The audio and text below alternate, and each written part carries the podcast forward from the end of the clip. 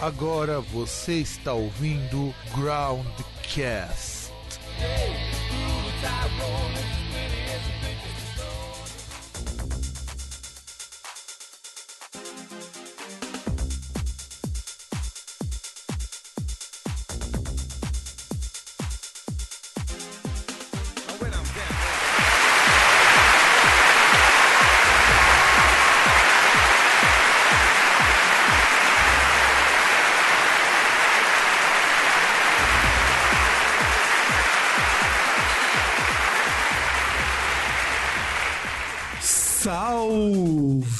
meus amigos, minhas amigas. Estamos com a segunda parte dos discos de 89. Fala alguma coisa aí, César. Eu!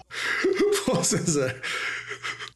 O, o que, de onde você tá tirando esses sons maravilhosos, cara? Eu- alguém tem que voltar com as coisas do, do Groundcast raiz, né? Tipo, tinha aqueles efeitos e tal, então sou lado, né? Cara, pior é, é- é que se eu tivesse um outro iPad aqui, eu até super compraria um, um soundboard só pra fazer isso, cara. Tipo, dá pra fazer aqui, mas é muito trabalho fazer com mouse. Eu preciso de, uma- de um negócio que eu possa apertar aqui, sabe? É muito mais rápido. Ah! Ai, ai, ai. Mas um dia volta. Você pode, ter certeza que um dia isso volta. Assim como as nossas conversas antes do programa estão voltando, porque afinal de contas a gente recicla coisas antes dos programas. E assim como estão reciclando discos de 89, que aliás foi um ano até interessante. A gente comentou na, no último programa sobre o período que estava rolando, que bandas surgiram. E vamos começar a comentar dos discos. Em janeiro, só pra gente poder começar então, teve o lançamento do primeiro disco do Skid Row, o auto-intitulado. César, você que assim é um grande fã desses homens de calça colada e cabelo esvoaçante, o que, que tu achas de Skid Row? Eu deveria ficar em silêncio, porque, cara, Skid Row não dá. Não, cara, eu acho Skid Row muito ruim, meu, de verdade. O, o Sebastian Bach é um bom vocalista, ele canta muito bem, mas, cara, não dá, não dá. Foi, né? Não, sabe que ele ainda canta bem, cara? Apesar dos apesares. Eu até acho a carreira solo dele mais interessante que o Skid Row. Não que eu ache boa. E além disso, o que, assim, o que eu acho impressionante do Skid Row é como ele faz sucesso até hoje com o pessoal do hard rock, mesmo ele sendo, vamos dizer assim, um, um poison gourmet. Um poison mais limpinho e com menos maquiagem. Eu ia falar que o Skid Row, ele seria mais ou menos, sei lá, um, mal comparando um Wasp bonzinho, mas isso eu acho que ainda é maldade com o Wasp. Ah, não, isso com certeza, porque o Wasp pelo menos é uma banda boa com muitos discos merda. É que sei lá, né? Que o, o contexto é ruim. Não, isso é verdade, isso é verdade. Isso eu concordo contigo. Ou melhor dizendo, o Skid Row é o Bon Jovi que deu errado. Ah, não sei. Pô, assim, eu não sou lá um, um exímio conhecedor de Skid Row, mas os caras têm um, um guitarrista do nível do Rich Sambora. Hum, pior que tem, cara. Pior que. Aliás, guitarrista igual o Rich Sambora não é tão difícil, que ele não é. Assim, ele é bom porque ele é um guitarrista muito. Ele, ele é muito bom porque ele é bom com violão, não tanto com guitarra. Tem- Que o projeto de country do cara era muito bom, do Rich Sambora. Ah, mas o cara é bom, com até com guitarra, assim, é razoável. Pelo menos, Sim, sim, sim. assim, o... não é um instrumental que, que estraga o George.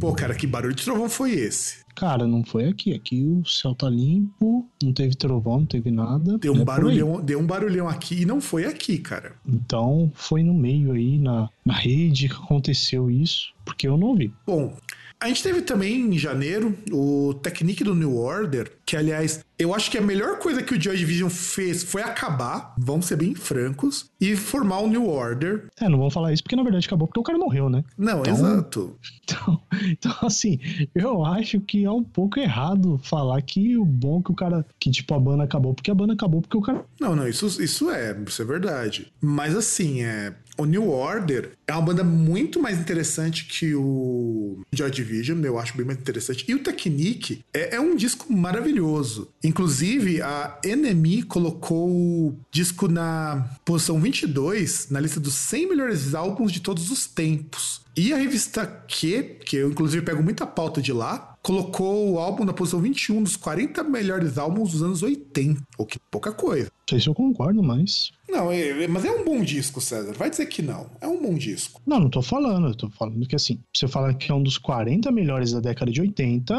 uns É que assim, você tem que ver o que, que você vai colocar na década de 80 como discos bons. Você vai colocar Iron Maiden? Claro que não. Vamos pensar por aí, até porque os metalzão nunca entram nessas listas. O que, que sobra para colocar? Sobra os Michael, Michael Jackson, Madonna e derivados. O que conseguir entrar fora disso daí é lucro.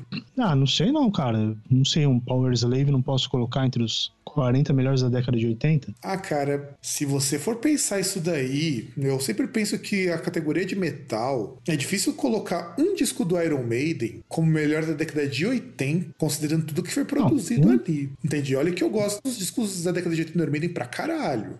Mas eu sabe, não eu acho posso, muito posso colocar um difícil. Master of Puppets. Ah, não, o Master até. e Nisso eu concordo que o Master ele até faz mais sentido estar aí por ter muito mais coisas em termos de música do que um, um Power Slave, sabe? Mas isso daí, como, como eu falei, é uma revista aqui, Magazine, é uma revista muito mais voltada para aquela coisa mainstream. E acho que mainstream por mainstream é difícil mensurar nessa época o Iron Maiden e o Metallica junto do New Order. Então, o, o Metallica talvez não dê, porque, pelo menos pegando aí os três primeiros discos, estava longe do mainstream. Só a partir do Injustice for All, que aí foi lá, foi indicado ao Grammy, que aí a gente pode falar em mainstream, mas. Olha, o pior é que os caras têm umas listas bem legais aqui, aqui o Mag Magazine. Acabei de abrir a lista deles, de. Eles têm uma lista de 69 muito legal que vale um programa, só pra gente comentar sobre ela. Sabe? Eu acho muito legal, porque a. Ó, a Q Magazine, ó, eu tô com a lista deles dos melhores discos. Ah, tem muita coisa legal, cara, ó. Só não concordo muito com o primeiro lugar, que eu acho que o primeiro lugar meio roubado. O Joshua Tree, do U2. O Thriller, do Michael Jackson, em segundo. O Queen's Dead, do Smith, em terceiro. O Hound of Love, da Kate Bush, em quarto. Mas tem muito disco bom, ó. Você tem o Public Enemy, em sétimo.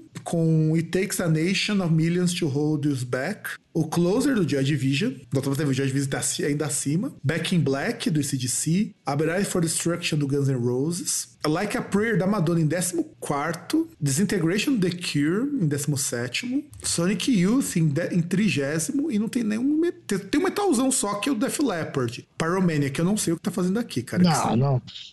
Def Leppard não é metal, porra. Mas tem Iron Maiden aqui na lista, sim, César. Tem Iron Maiden aqui. Tá vendo? Number tá of the vendo? Beast. Tá lá na rabeira, Tá mas tá aí. justo. Mas tá aí. Justo. Não, mas eu acho que 40 é um lugar bem justo mesmo, eu concordo. Sinto falta do Metallica aqui. Mas eu entendo. Nessa época o Iron Maiden era muito mais mainstream, se nós pararmos pra pensar, do que o Metallica. Se for comparar, o Metallica só vai virar mainstream, mainstream mesmo a partir do Black Album. Então é compreensível que o mainstream do Metallica é anos 90. O que é muito estranho quando a gente fala isso daí, as pessoas imaginam, pô, Metallica, uma- a maior banda de metal de todas, que é o Metallica, sim. Sim, Metallica hoje é a maior banda de metal do mundo. Chupa Mustaine. É, hoje é, né? Tudo bem que tem gente que fala que disputa ali com o Iron Maiden, mas eu acho que o Metallica tá. muito até mesmo se acima. for ver em receita, tá muito acima. Tá muito acima, cara. É que o Iron Em Maiden. qualidade também, né? E, sim, Na sim. média em qualidade. Sim, até porque mesmo o último disco do, do Metallica, o Hardware for Self-Destruction, que nós temos um podcast comentando sobre esse disco, foi um podcast difícil de fazer, porque foi longo, porque nós comentamos até as bônus. É um disco muito legal, mas a gente pode dizer que é um disco legal, a gente pode fazer até algumas ressalvas e vai ter disco novo, acho que pro ano que vem. Espero que seja um disco legal. Vai sair, ironicamente, junto com o novo do Sepultura. Então, esperemos pra ver. É, em compensação, os últimos do Iron Maiden. Pois é, né? Fevereiro. Fevereiro, Two Live Crew, As Nasty as They Wanna Be. Que eles são um dos grandes grupos do Miami Bass. E inclusive tem lá o documentário na Netflix, o Evolution of Hip Hop, que conta a história do Two Live Crew, que os caras eles eram proibidos de tocar em alguns lugares porque eram considerados pornográficos demais. Porra, mas claro que são. Desculpa. Desculpa, mas. Desculpa, mas assim, tá, tudo bem, vamos lá, né? Você vai pra um lugar que pra- que é pra adultos, pode ter esse tipo de coisa, mas, pô, os caras são pornográficos mesmo.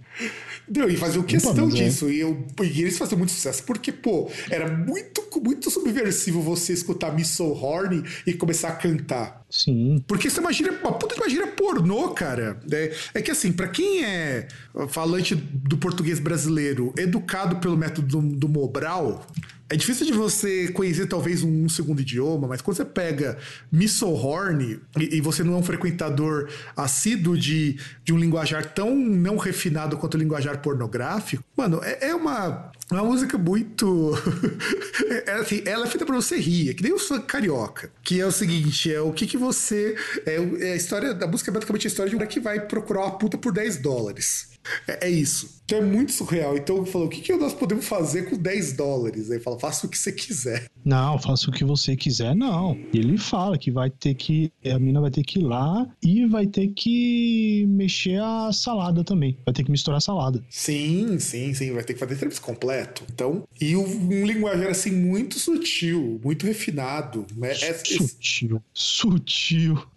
Vai dizer que não. Vai dizer que quando diz que, que, vai, que vai chegar em casa, vai sentar em casa com já de pau duro. Já de pau duro e já vai pro. Já, é, é, é, super sutil isso. Isso é pro povo ver e achar que só fã carioca que tem essas putaria. Live to Crew iniciou essa bagaça inglês. E era, e era a ideia era o To Live Crew, desculpa, To Live Crew. E era para dar risada isso. Meu, nem era para ser levado a sério. Tinha dança também, dança mesmo, mesmo estilo dessas danças pornográficas que o pessoal do funk faz. E era a ideia justamente para provocar, para provocar o pessoal muito carola. E eu acho que eles faziam certo. Cara, isso faz o Sir Mix-a-Lot ser soft.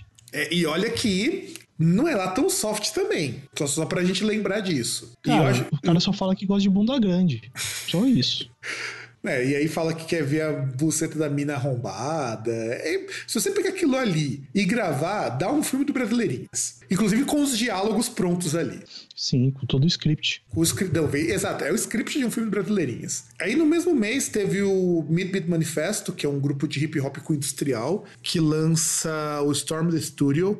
É um disco muito bom, eu gosto muito do Midbeat Manifesto, porque é aquela parte do hip hop, porque a mudança para os anos 90 é quando o hip hop começa a misturar com outros estilos. Você começa a ter hip hop com rock, com metal, com industrial, com, com techno. Aliás, techno, techno era uma coisa que estava muito. estava em, em, emergência ainda. Então, o Midbeat Manifesto surge a partir daí, desse contexto. Em março, saiu o primeiro Dream Theater com o Charlie Dominici nos vocais. E se depois desse disco, o Dream Theater não existiria. Porque o disco ruim, cara. Já escutou esse primeiro disco do Dream Theater? Hum, não. Cara, é muito ruim. O pessoal reclama do La... o pessoal reclama do Labri, não sei o quê. Ah, o Labri é ruim. O Labri não canta nada. Mano, o Charlie Dominici, Dominici não canta nada. E os caras eram ruins mesmo. Eles eram ruins. Mas é aquilo, né? Os caras tinham acabado de sair do conservatório, o vocalista lá do Yes ainda dava aula para eles. Foi o cara que falou: ó, vocês têm que fazer uma banda assim. Ele que instruiu o Labri, o Petruc que fazer a banda. O, o Petruc foi. O Petruc, inclusive, falou: ó, vamos montar uma banda na cola do Yes. Que é basicamente o que o Dream Theater é. Uma banda de prog metal na cola do Yes. Que é por isso que fez tanto sucesso depois, a partir do é. Imagine Words, que é um puta disco. Não, e não tem nem o que falar. Aí nós temos o primeiro disco do Extreme, que todo mundo conhece com aquela música Mela Cueca do More Than Words. Mas nessa época, o Extreme não tocou. Eles ainda tocavam hard rock. Olha que coisa engraçada. Algum dia na carreira do Extreme, eles foram uma banda de hard rock. Ah, cara, mas eles têm. O problema é que tem balada também, né? Ah, não, bicho, mas depois que começaram as baladinhas, já deixou de ser uma banda de heavy hard, essas coisas, e virou. Inclusive, eles eram uma banda que pega, tinha uma pegada meio igual a do Faith No More, uma pegada meio igual a do Red Hot Chili Peppers dessa época, sabe? E aí, de repente, eles Olha. resolveram que iam viver fazendo igual o White Snake. É, nem tanto, né? Porque eles nem lançaram tantos discos assim, né? Chegaram a se separar, aí depois de um tempo voltaram, porque viram que, né, precisava pagar os boletos. Não, sim, isso é. E, então... base... e praticamente esse disco do Extreme não é uma grande coisa também, não, viu? Eu falo para vocês que de hard rock ele é tão esquecível quanto os Skid Row. Que, aliás. estava até confundindo quando você falou do, do More, tava até confundindo com outra banda, mas o Extreme também entra, né? Tava confundindo com o Mr. Big. Ah, não, mas, cara. Enfim. Por, por, por, é, é que por favor, cara. Não, Mr. Big não, meu. Até que o Mr. Big é, é posterior a isso. Que aliás, é, e o Mr. Big pelo menos é uma banda boa. Não, não, não vamos confundir. É, é que o problema é que os caras escolheram ir pelo lado fácil. Né? Ah, sim.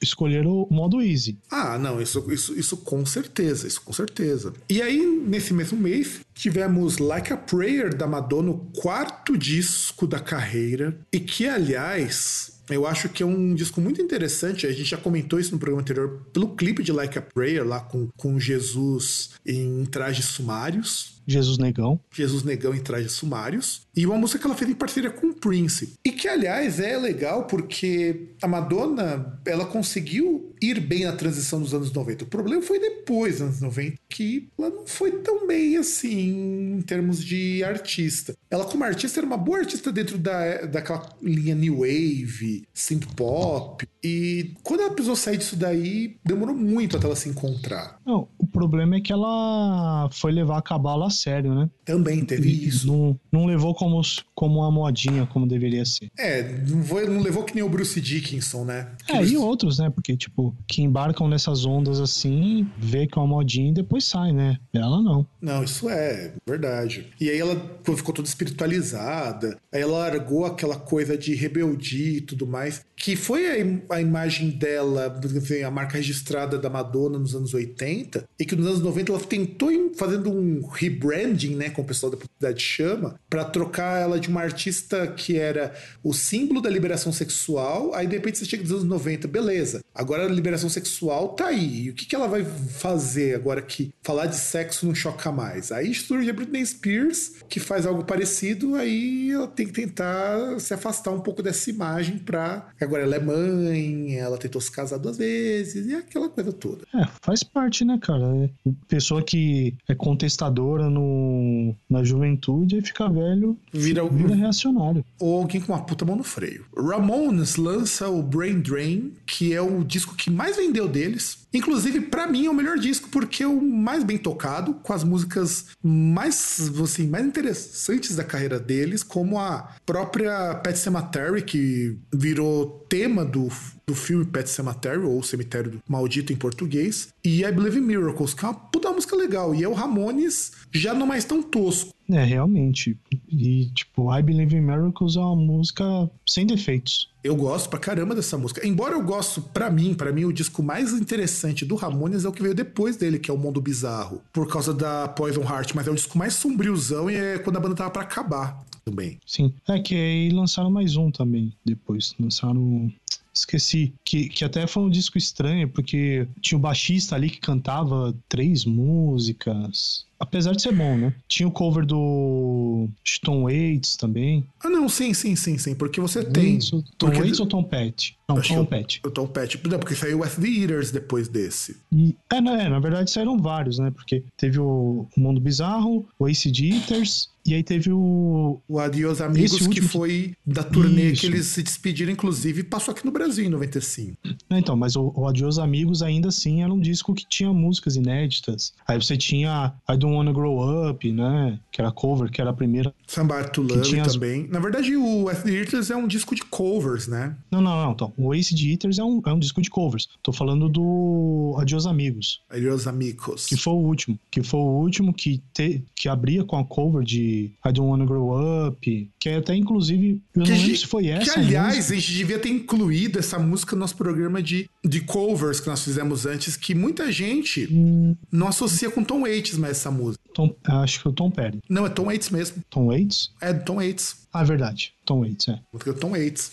Quase, pra você ver como que o Ramones se apropriou tanto da música, nem o compositor original a gente consegue lembrar direito. Aliás, inclusive até, se eu não me engano, essa é a música que, inclusive, tipo, meio história em quadrinhos. Sim, sim, também. sim, sim. E é uma música muito legal. Eu gosto. A versão deles é muito boa. É, tão boa que se você não conhecer a original, você jura que é uma música do Ramones. Sim. Pior que até, até solo tem, Sim, sim, sim. entre aspas. E aí, foi um disco até que teve aquelas. Teve as músicas cantadas pelo CJ Ramone, né? Tem The Crusher. Aí tem a outra Making Monsters for My Friends, que, sei lá, podia não ter sido isso. Mas voltando pro Brain Drain, a Merry Christmas, nós tocamos um programa de Natal, sei lá em qual ano, mas nós tocamos essa música. E, eu, e é um disco muito legal. Eu, e é um disco de maior sucesso justamente por causa de Pet Sematary, porque essa música foi parar no filme lá do Stephen King e chegou a pegar lá na Billboard dos Estados Unidos quarto lugar nos singles. Que não é, É, mas aí coisa. também é meio cheat, né? É, é meio cheat isso aí, né? Você, você pega uma música de um filme que, sei lá, teve uma repercussão, apesar de ser um filme de, de terror. É, e o Stephen King tava muito em alta naquela época, né? Bom, vamos para abril.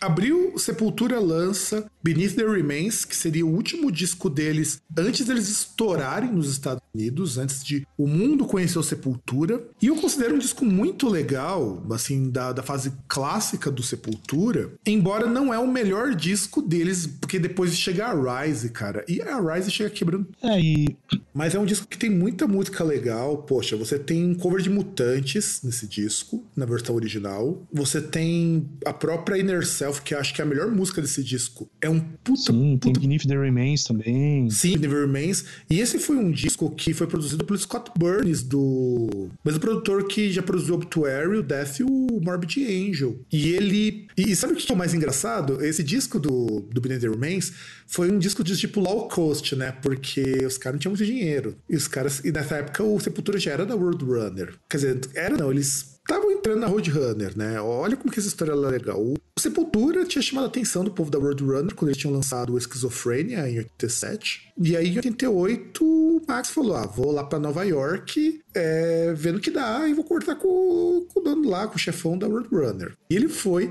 lembrando que o Max não sabia falar muito bem inglês, tá? Vamos, vamos colocar isso daí. O Max só foi aprender inglês mesmo depois que ele começou a morar nos Estados Unidos. E aí eles é, ofereceram um contrato de gravação. Só que a Roadrunner não estava acreditando muito que o Sepultura ia virar. Então, o orçamento inicial para produzir o Sepultura, para a banda, né, foi 8 mil dólares, mas os custos foram bem maiores do que isso. E aí eles chamaram o Scott e falaram: Ô Scott, você topa produzir pra gente? Só que tem um problema, a gente não tem lá muito dinheiro que a gravadora tá cortando gastos e acha que a gente não vai virar. E aí o cara falou: Ó, beleza, eu topo por 2 mil. E aí ele. E o que eles fizeram? Trouxeram o Scott Burns pro Brasil, porque ele queria conhecer o Brasil, queria saber como que era o país e aprender a produzir discos dos caras. É, que aí faz uma pergunta, né? Tipo, ah, você vem aí, você, a gente te dá uma graninha, mas aí você vem pro Brasil, aí você fica em casa, come os pão de queijo, toma umas cachaça. Pois é, e assim foi a produção do disco. E é legal pensar desse jeito, porque eles acabaram gastando bem mais do que 2 mil. 2 mil foi só pro Scott Burns, que era o que dava pra pagar pra ele. Imagina que um produtor esse vai pedir só 2 mil. 2 mil não paga o tempo que você gasta produzindo. Isso é trabalhoso. Imagina você produzir um disco de 10 faixas. O quanto de tempo você precisa fazer isso, você precisa despendiciar pra poder é, fazer o disco sair? Não vai em um mês.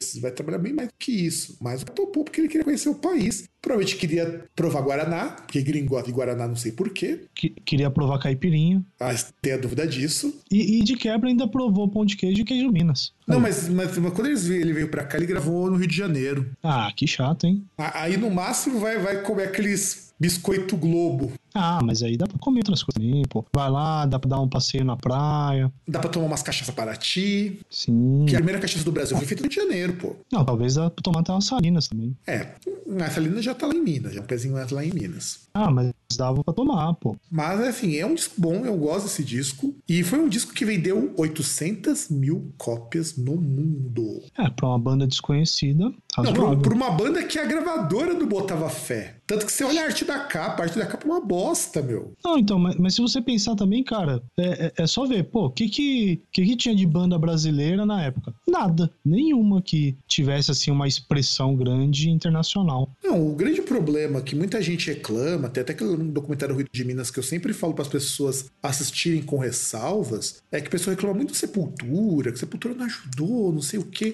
Mas, bicho, você não tinha muito o que fazer ali, não tinha muito como puxar bandas para fora. Porque muita banda nacional, elas não eram tão profissionais quanto Sepultura era profissional. Talvez no máximo o Sarcófago fosse uma banda tão profissional quanto, para pensar, e o Viper. Mas o Viper o pessoal era muito novo, o pessoal era tudo menor de idade, o que dificultava muito as coisas. Tanto é que a primeira turnê só foi possível depois que o André Matos saiu, porque todo mundo era maior. Não, então, mas, mas eu digo assim, até pela época era um negócio que assim, não tinha. Não faria sentido uma banda assim, quase de, sei lá, uma banda de trash, talvez death metal, puxar uma banda de metal melódico, cara. Sim, Era um até, por- até, até porque Power Metal na Europa, você já tinha muito isso. Era época que o Halloween e o Gamma Ray estavam fazendo muito sucesso. Não, não, mas, mas eu não digo nem por isso. Eu tô falando assim, de não misturar. Tipo, de coisa de, de artista não se falar, entendeu? Por, por- pelo estilo ser diferente. É, isso, essas Não dá- coisas que Brasil tem, né? Sim. Não, então, porque que naquela época tinha, pô, você pega igual a década de 90. É, que negócio, é, de, é coisa de brigar o cara ali que ouve grunge com o outro que ouve metal, pô. Ah, mas o- você não brigar tinha, mesmo. você não tinha, por exemplo, esses problemas. Creator tocava várias vezes com Gamma Ray, essas coisas. Mas Ah, ele- cara, mas aí, porra, é, é a mesma diferença. É Alemanha e Brasil, cara. Questão de mentalidade, questão de um monte de coisa. É toda uma bagagem que eles têm e a gente não tem. não, sim, Estados Unidos também não é muito diferente nesse sentido. E aí, no mesmo mês, mês de abril, nós tivemos o lançamento, o segundo disco do X Japan, o Blue Blood, que é que foi o disco assim que fez o X Japan estourar no Japão e ficar um pouco conhecido no Ocidente, porque depois desse disco, eles receberam uma proposta pra morar fora do, do Japão, eles, então, eles só foram morar fora do Japão nos anos 90. Era uma época que o Loudness também tava pra sair fora do Japão também, e eu acho que é o disco que tem mais clássico deles. Mais até do que o Vanish Vision. E é nesse disco que você tem o nome Visual K, porque isso vem escrito na contracapa do Blue Blood. E eu só comecei a de fato gostar do X-Jabba porque eu ouvi esse disco. Porque eu ouvi o- as músicas assim, quando eu frequentava os, os eventos de anime, o pessoal gosta muito de umas músicas muito ruins do X-Japa. Eu sempre achei a X-Japa uma banda muito bosta por causa disso. Aí eu fui escutar o Blue Blood. Um amigo meu falou: Fábio, escuta o Blue Blood que acho que você vai achar legal. E de fato, é um baita de um disco. Cara, tem X, só isso. Não, X, inclusive, X já vale o disco inteiro. Mas você também tem a própria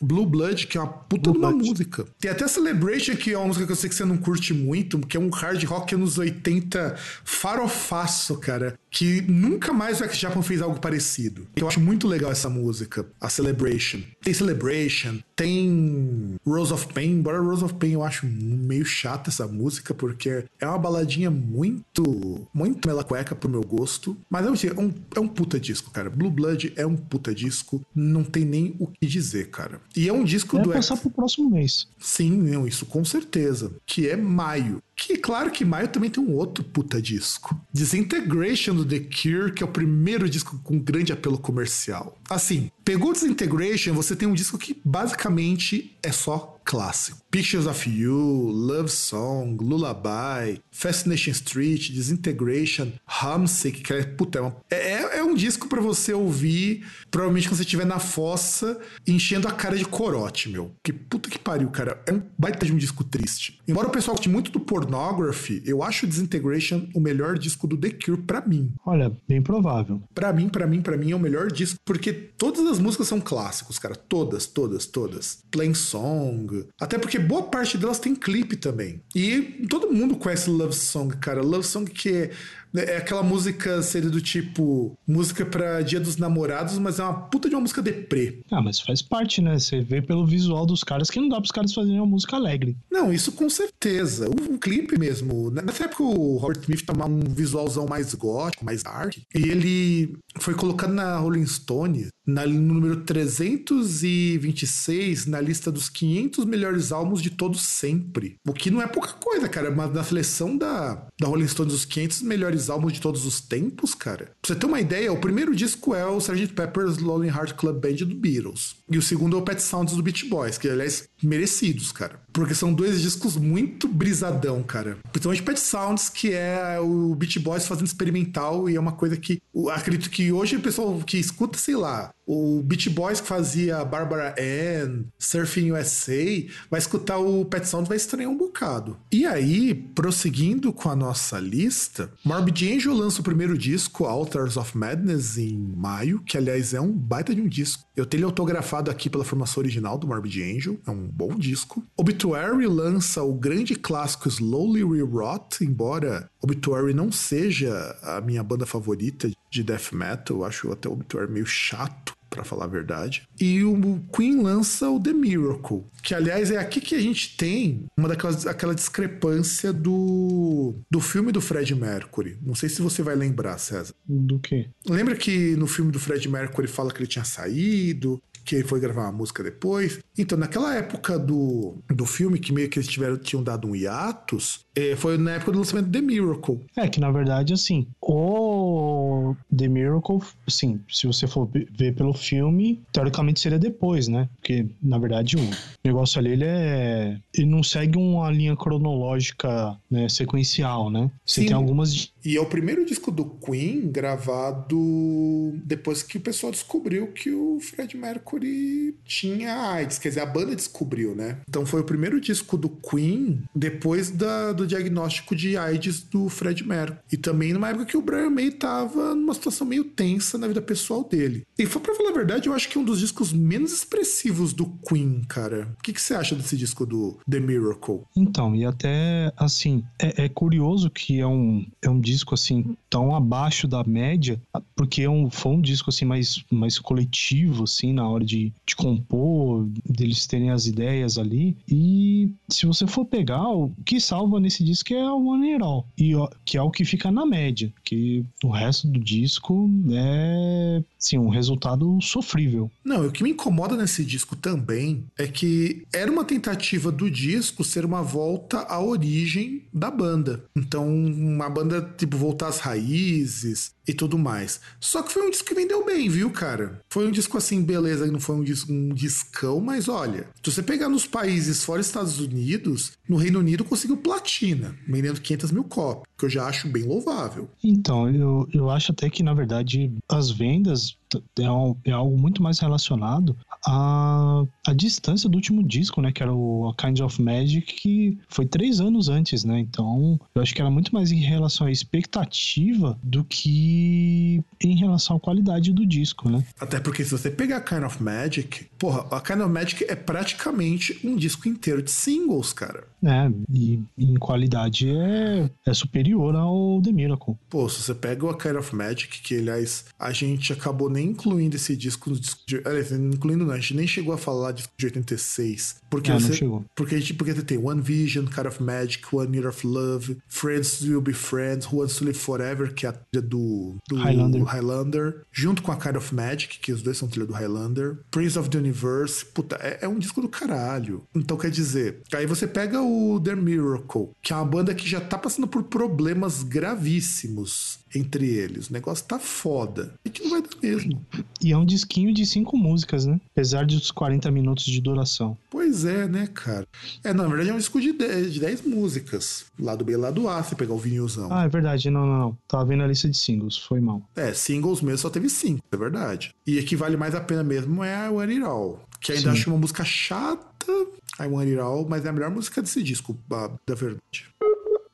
Ah, mas sei lá, eu acho que é. Acho que meio que tem um efeito Megadeth aí na. Apesar de ser anterior. É, é meio que aquele efeito Megadeth de que quando todo mundo vai e começa a dar pitaco, o negócio não. Ah, não, isso é.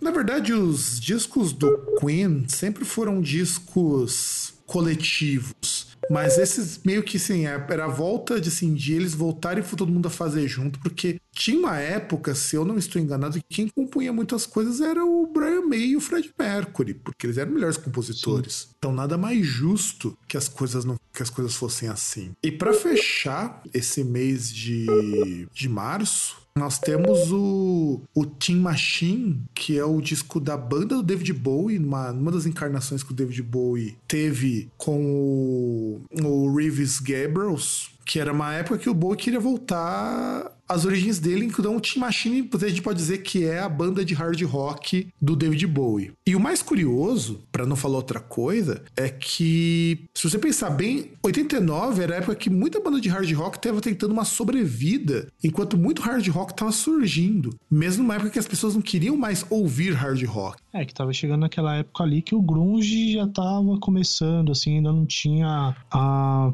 As bandas estavam começando, não tinha aquela. A, a abrangência ainda era de regional mesmo, né? E você tinha muito da questão do pop do, da New Wave, né? Eram gêneros que estavam assim muito em alta. O, a música disco já tinha caído bastante. O dance estava começando a mostrar alguns sinais de desgaste e o rock estava com dificuldade para se erguer. Então, o, as bandas de arena também não estavam lá muito boas, porque essa virada para os anos 90 foi muito ruim para o hard rock, foi um ano muito ruim para o heavy metal também, porque é um ano que as coisas fragmentam demais. E aí o David Bowie fala: não, vamos lançar também uma banda de hard rock, porque eu quero lançar uma banda de hard rock. É, cansou de viajar pro espaço. É, cansou de viajar pro espaço. Só que as vendas não foram lá muito boas desse disco, que até 91 ele tinha vendido só 200 mil cópias. O que parece que é muito, mas para um artista do tamanho do David Bowie, 200 mil cópias é, é, um disco mediano dele.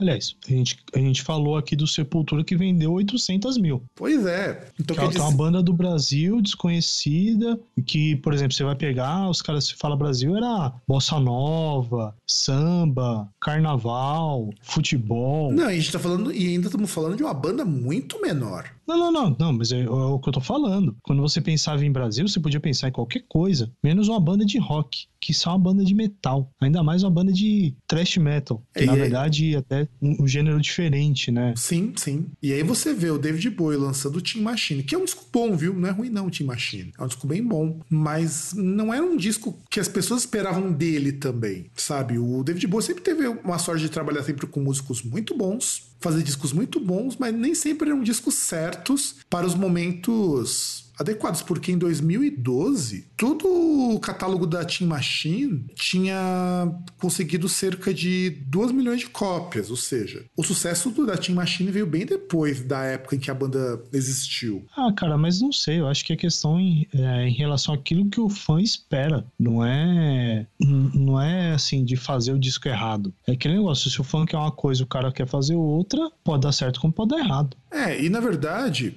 olha, olha como que a crítica era maldosa nessa época. A Spin Magazine diz que é o álbum de, de rock barulhento sem barulho. Agressivo, direto, brutal e elegantemente liso. O disco combina a energia do rock a, de vanguarda com a punção rítmica tradicional do R&B.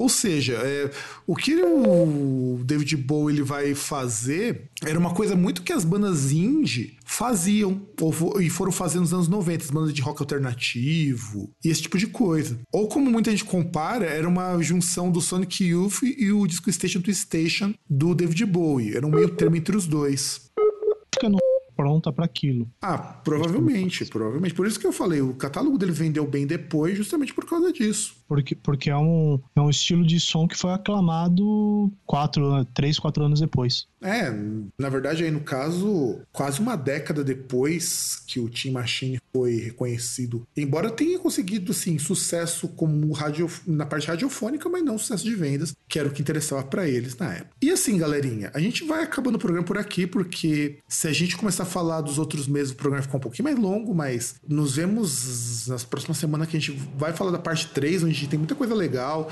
Tem inclusive umas bandas brasileiras que o pessoal do Brasil é muito engraçado, eles lançam os discos, mas ninguém registra o mês que esses discos saem. É, Olha... que na verdade o importante é sair na trilha da novela, né? Ah, não, isso com certeza, isso com certeza mesmo. E César, quais são os nossos contatos aí? Bom, é Groundcast no Facebook, você pode procurar ali a, a fanpage, é o, o e-mail contato groundcast.com.br. Você pode acessar também o site groundcast.com.br. Tem o arroba groundcast no Twitter, no Instagram tem o groundcast.com.br e boa pergunta, faltou algo? Eu acho que faltou um Instagram, né? Que é o groundcast.com.br. Não, falei groundcast.com.br. Falei. Mas enfim, digita Groundcast. Se nós estivermos por lá, manda uma mensagem que provavelmente sou eu que cuido disso daí. Se não for, se não responder, provavelmente porque não sou eu, é, só tome cuidado com o Groundcast sem o .com.br no Twitter, porque você talvez encontre um perfil que não tem uma mensagem lá muito edificantes. Não, no Instagram. É, então, falando no Instagram. Não, você falou no Twitter. Então, Agora no fim, você falou no Twitter. Toma cuidado, porque se você for pegar o, o que não for o groundcast.com.br no Twitter, não vai ter umas mensagens edificantes. Então, no, no Instagram, então, tomem cuidado, porque pode ser que as mensagens lá do, do carinha que registrou o Groundcast de mim não sejam lá do teu agrado. Ou talvez sejam se, se, se você tiver um senso de humor meio, meio bosta. Ah, tem pra tudo, né? Todo mundo sabe que Instagram é, é só ego e foda-se, né? É, é espaço de blogueirinha, de É. collab, de publi. Ah, não, isso com E certeza. sorteio. Isso com certeza. Que inclusive eu já tô até cansado do pessoal marcar em trocentos sorteios. Gente, não é legal. Aliás, eu, eu me recuso, eu, eu aviso pras bandas aqui.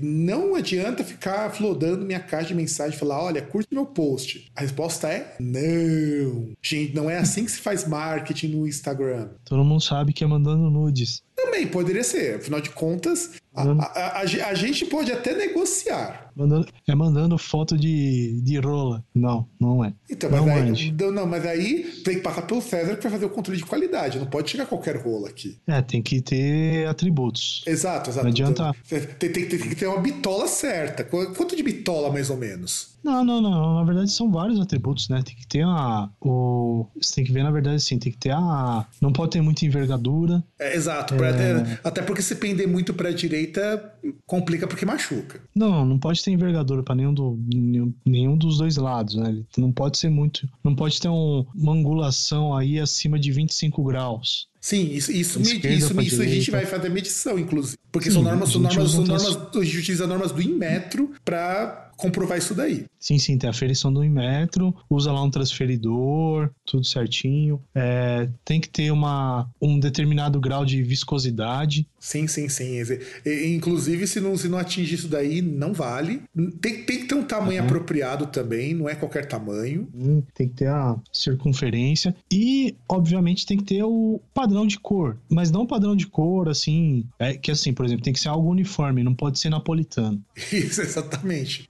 Exatamente. Afinal de contas, a, a gen- a gente não é muito fã aqui de napolitano, mas fi- fica, a critério de vocês escolher o que vocês vão fazer. E bom, galera. A- afinal, afinal, não é um 147 que você bateu o capô, é, corroeu o capô e bateu a porta. Você vai andar com o carro bege, com a porta verde e o capô vermelho. Isso mesmo, Né? exatamente. Não façam isso. Inclusive, também não façam isso com a mingola de vocês. E é isso aí, galera. Um grande abraço pra todo mundo e nos vemos no próximo programa. Então, tchau.